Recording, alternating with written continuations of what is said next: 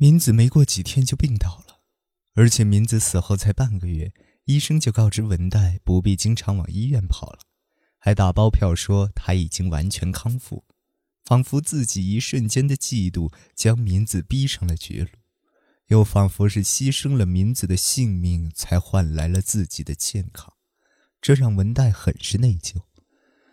我都不知道该如何是好了。文代的视线落在报上并排印着的两位受害人的照片上。我也见过这两个医生好几次，对我特别亲切。你不也说那是个好医院吗？所以才介绍给金村先生了，不是吗？你少说几句，还没确定金村就是凶手呢。丈夫怒喝起来，他的怒气也很反常，没准就是口是心非。下意识里已经断定凶手就是金村了吧？丈夫在回答巡警的提问时说话吞吞吐吐的，看上去像在隐瞒什么。是不是因为掌握了金村是凶手的确证，又没法开口告诉刑警呢？目前为止，最了解金村的人就是丈夫了。铁丝，据说凶手在实施杀害之后，还在死者脖子上缠了铁丝。丈夫是不是对铁丝的来历有头绪呢？今晚他刚回家，就把挂在玄关墙壁上的小镜子扯了下来，怒气冲冲地说：“怎么在这种地方挂镜子？难道说那并不是冲着镜子发火，而是看到吊起镜子的铁丝才觉得不痛快呢？”半小时后，丈夫去了浴室，电话旋即响了起来。文代提起听筒。就听见有个声音说：“那家伙在吗？”文代握住听筒的手颤抖起来。把丈夫唤作那家伙的就只有一个人，嗓音也不会错。这让文代隔着浴室玻璃门呼唤丈夫的声音变得紧张起来。裸着上半身跑出来的丈夫从她口中听见“金村”两个字后，脸色骤变。是我，除了接过电话时打了声招呼之外。丈夫只有是或不是的回应，最后说了句：“那就后天晚上九点。”然后挂了电话。那一刻，丈夫似乎注意到她的视线停留在自己右臂上的 L 型伤痕上，他不动声色地扭转身子，把手臂藏了起来。我缓缓放下话筒。那家伙的右臂上还留有伤痕吗？出了孤儿院之后。我就一次都没见他再露出过手臂，但就算那家伙手臂上的伤痕消失了，我的记忆也不会消失。这一回，我终将把昔日的 L 型伤口深深地镌刻在他的生命。我已经杀害了三个人，这是为了给妻子报仇，但是复仇还未结束，还剩下杀死我另一个信子的人。我花了二十几年，终于把他逼到了死角。那家伙应该还没注意到吧？听他电话里的说话声有点奇怪，说不定他已经意识到杀害横柱和石金的凶手就是我。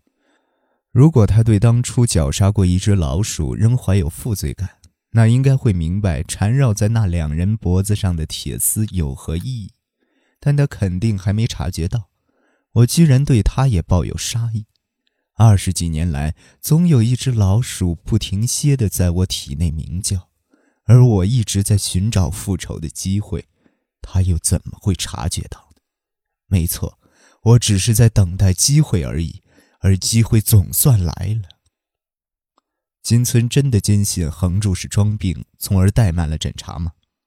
深夜的搜查会议上，有人提出了这个问题。会议上已经明确将金村民子的丈夫金村庄一定为首要嫌疑人，但因为暂时还没有任何证据，不便公开嫌疑人身份，警方决定集结力量，先追查金村庄一的去向。无疑，金村坚信横柱在一月七日晚上晕倒这件事是假装的。一名刑警通过多方打探。找到了一名案发当晚九点前后从横柱遇害的游乐园旁边路过的公司职员。那名职员表示，听到有男人高声叫骂：“你骗我说生病了！”也只有金村自己这么想了。实际上，横柱当晚真的病倒了。有院长太太和临近医院的医生提供的证词，在这一点上，金村只能算是无故找茬。我认为金村杀害横柱和石金有其他更确切的理由。横柱他们对凶手非常惧怕，还准备给他一百万现金。如果只是个来找茬的患者家属，横柱他们顶多付之一笑。我认为凶手可能掌握着某个重大的真相，护士田园京子也极有可能是因此被金村杀害的，仅仅因为没能在电话里说服石金回来，这作为动机不够充分，感觉还是另有隐情。关于田园京子这个人，目前只知道他从四五年起就是石金的情人了。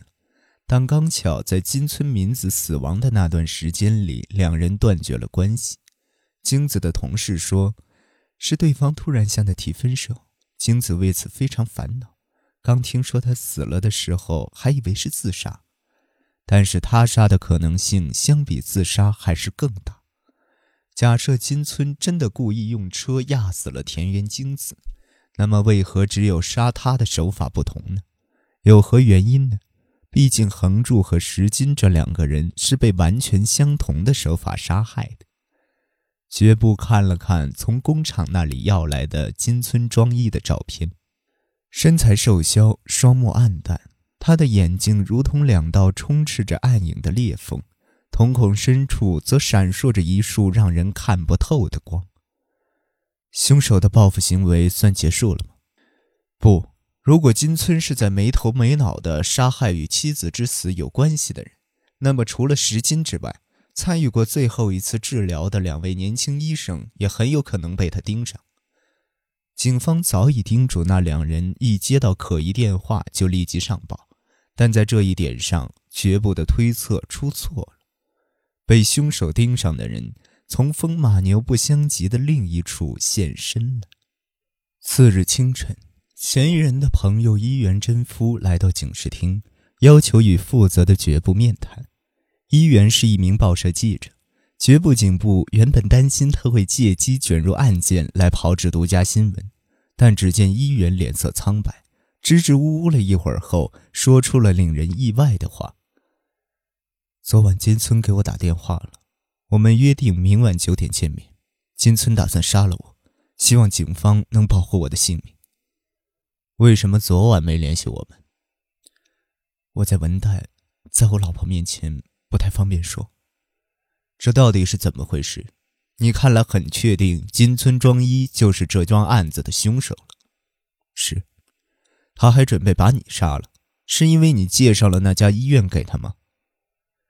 也有这方面的原因吧。刚开始，他太太去大学医院做了检查，被诊断为脑肿瘤。金村本想让他直接在大学医院治疗，是我非要介绍横柱医院给他，所以横柱的医生们被杀害了。确实有一部分原因是金村对他们俩未能赶去进行治疗而心生怨恨，不过在这背后还藏着另一个杀害两人的动机。这话怎么讲？您知道横柱医生是白血病领域的权威吧？他在这几年里尝试了新疗法。成功延长了好几个患者的生命。横柱医生说会在今年春天的学会上发表此疗法，但目前该疗法的详情只有他与石金医生知道。如果他们俩死了，接受了该疗法的患者会更早面临死期，而我的老婆就是其中一人。您太太，我骗她说是另一种病，但其实四年前她就确诊是白血病了。不过，接受了那两位医生的治疗后，一般而言，只有一年的寿命已经延长了好几年。他最近的状况也挺好的，不出意外，兴许还能再活个三四年。金村觉得自己的老婆死了，就不容许我老婆独自活着。我也有不对的地方，在敏子葬礼的那天晚上，我竟跟他说我老婆倒还能多活几年这种话。我个人觉得他太过于苛责那两位医生了，本想借由证明医生并不是坏人来宽慰宽慰他，可是仔细一想，这话倒好像是在说他老婆死了，但我老婆还能延命，对金村又是不折不扣的伤害，是嫉妒吗？也不是单纯的嫉妒，我曾经抢走过金村最真实的东西，所以金村总对我珍惜的事物怀有憎恶。横柱医生他们死了之后，也不知我老婆的病会怎么样。从昨天开始，我就坐立不安，造成这种情况也是金村的目的之一。当然，不光我老婆，他还打算明天把我也杀了呢。过去，我曾经把金村悉心照顾的一只老鼠杀了。